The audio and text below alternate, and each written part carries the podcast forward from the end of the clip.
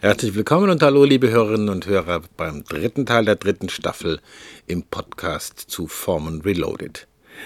Fritz B. Simon erläutert einige Unterschiede zweier sehr spezifischer Formen von Weltsicht und zugleich deren Bezüge und, wenn man so will, Dienstleistungen untereinander.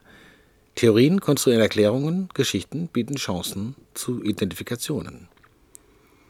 Theorien halten meist über viel kürzere Zeit als die eher langlebigen Geschichten, allerdings sind in Geschichten häufig Theorien impliziert und Theorien werden häufig über Geschichten attraktiv zu machen versucht. Wann geht es eher um Hypothesen und deren Verifizierung oder Falsifizierung und wann eher um heilige Schriften und deren Verbreitung? Und worum ging es bei Oswald Kolle?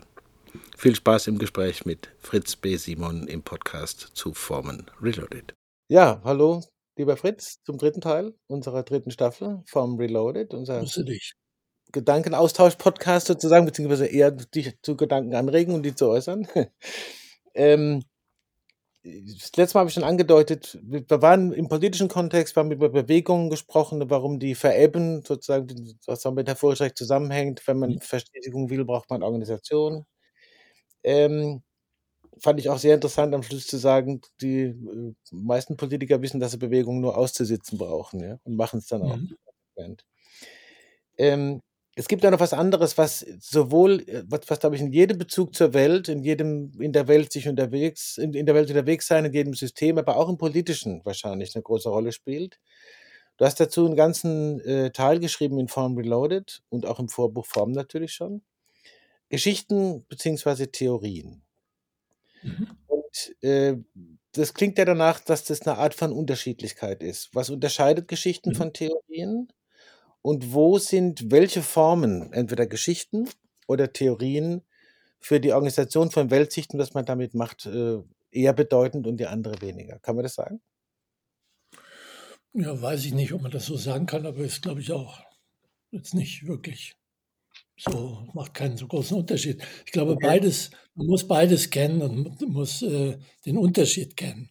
Ja? Mhm. Theorien, äh, es gibt natürlich tausende von Alltagstheorien, aber Theorien beruhen darauf, dass Erklärungen konstruiert werden. Mhm. Ja, Erklärung heißt, äh, man hat ein Phänomen ja, und konstruiert einen Mechanismus, der dieses Phänomen hervorbringen würde, wenn dieser Mechanismus tatsächlich ablaufen würde oder stattfinden würde. Das ist, äh, das ist äh, finde ich immer noch die beste, also aus meiner Sicht die plausibelste Darstellung dessen, was eine Erklärung ist. Ja, das nennt man dann auch Kausalitäten werden konstruiert. Also sozusagen ein, ein Herstellungsprozess, den man konstruiert, den man unterstellt, wenn man ein Phänomen sieht. Und manchmal äh, ist der fiktiv, ja, äh, und manchmal kann man das auch naturwissenschaftlich einigermaßen gut belegen und reproduzieren und, und, und. Dann hat man eine Theorie, die dann nach dem Wenn-Dann-Muster, wenn man das macht, passiert das. Und wenn man viele Theorien, zu, äh, viele Erklärungen dieser Art, viele Hypothesen dieser Art, die dann möglicherweise auch noch geprüft sind, zusammenbaut, dann hat man eine Theorie. Aber, und das ist jetzt, glaube ich, der entscheidende Punkt, Theorien gehen eigentlich immer in die Außenperspektive des Beobachters. Die schauen immer von draußen drauf.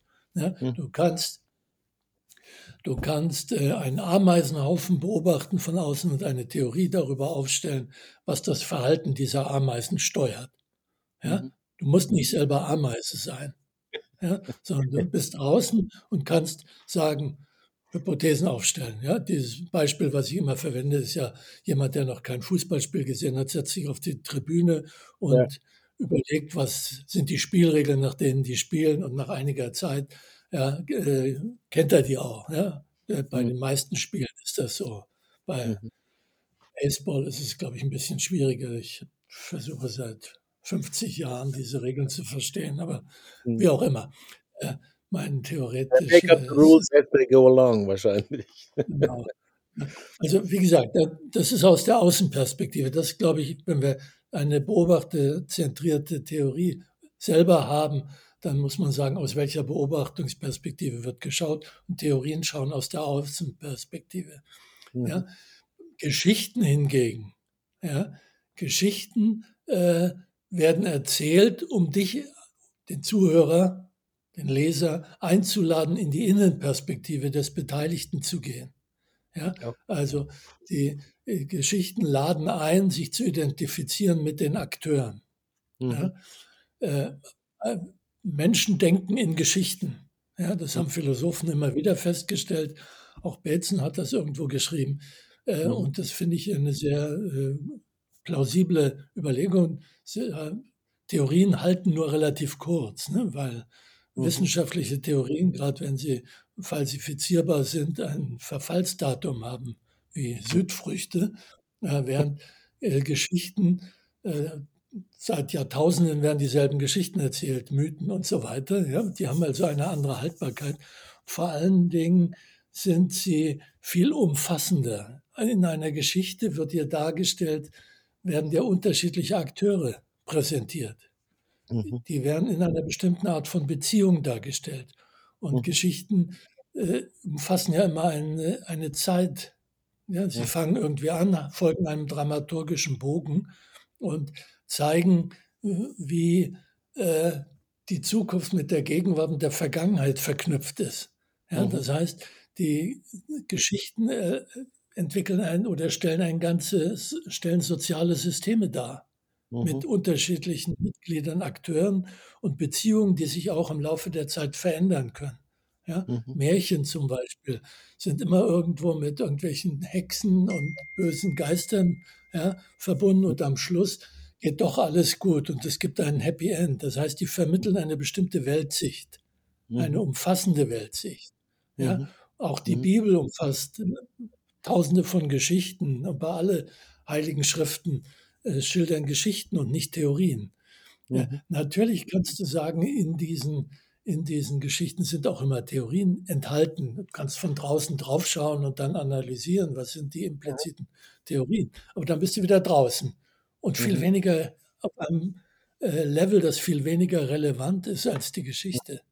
Ja, äh, Geschichten kann man noch nach Jahrhunderten lesen. Theorien, die vor 400 Jahren äh, geschrieben wurden, die sind äh, doch ja, irgendwie, äh, irgendwie lassen sie einen doch mit den Schultern zucken und sagen, ach ja, so haben die damals gedacht. Ja, also eher gewissen mitleidiges Schulterzucken ist das. Mich interessiert jetzt aber doch noch die andere Richtung, falls du das auch so siehst oder falls es Sinn macht, das so, so dahin zu schauen. Ich habe manchmal den Eindruck, dass auch Theorien versuchen, sich in Geschichten attraktiv zu machen. Die werden dann so erzählt. Dann gibt es die, die Leute, die das populärer erzählen. Hirnforschung erzählt dann irgendwie, ich weiß nicht, ob der Begriff Geschichten da stimmt, aber irgendwie wird versucht, es äh, auf so eine Ebene zu bringen und es schafft eine Attraktivität, es weiter zu erzählen und sich dann zum Mainstream ja. zählen zu können. Ja, kein Mensch geht ins Kino, um sich Theorien erklären zu lassen, sondern mhm. ja, äh, das heißt, in dem Moment, wo du das in Geschick Geschichten verpackst, mhm. wird es menschlich relevant. Da kommen Menschen vor, da kommen mhm. Leidenschaften vor äh, und Theorien. Jetzt äh, mach eine Theorie über Leidenschaft, ja, äh, mach eine Theorie über Sexualität. Ich erinnere mich noch an die Zeit, wo Ola, äh, Oswald Kolle äh, Deutschland über Sexualität aufgeklärt hat und dann eine Karikatur, die es in einer Frauenzeitschrift damals gab, deren Namen ich leider vergessen habe. Ja, äh, da liegt ein Mann und eine Frau liegen im Bett und der Mann hat ein Buch in der Hand ja, und fragt, spürst du was? Und dann sagt sie nein. Und dann sagt er, nach Oswald Kolle müsstest du jetzt leicht erregt sein. Ja, also das ist der Unterschied zwischen, zwischen äh, einem, einer Theorieorientierung ja, mhm. oder äh, dem Erleben, das mhm. man sicher auch in einem erotischen Roman anders darstellen würde. Mhm. Ja. Äh, das heißt, äh, natürlich kannst du all das dann immer wieder mit irgendwelchen Theorien unterfüttern, mhm. beziehungsweise wenn du, das machen ja äh, die Wissenschaftsjournalisten ganz gut, dass sie Geschichten stricken um, um Theorien herum, indem sie mhm. entweder die Geschichten der Wissenschaftler erzählen ja, oder die Geschichte äh, der, der, äh, wie was gefunden wurde oder erfunden wurde und mhm. dadurch quasi es auch dem äh, nichtsahnenden Leser oder Hörer näher bringen. Mhm. Da habe ich jetzt natürlich sofort die Brücke, aber die hebe ich mir für unseren vierten Teil auf. Würde ich gerne dann anschließen, weil mich interessiert das schon auch in Bezug auf Gesellschaft, Öffentlichkeit und Politik, was da äh, läuft, an was da an Theorien eine Rolle spielt und an Geschichten. Frage ich dich das nächste Mal, weil da kannst du wahrscheinlich, da wirst du wahrscheinlich viel weiter ausholen müssen. Nehme ich mal an. Fritz B. Simon über Geschichten, Theorien und alles, was damit zusammenhängt, wie sie sich unterscheiden und wie sie sich ähneln oder gegeneinander Dienstleistungen erbringen.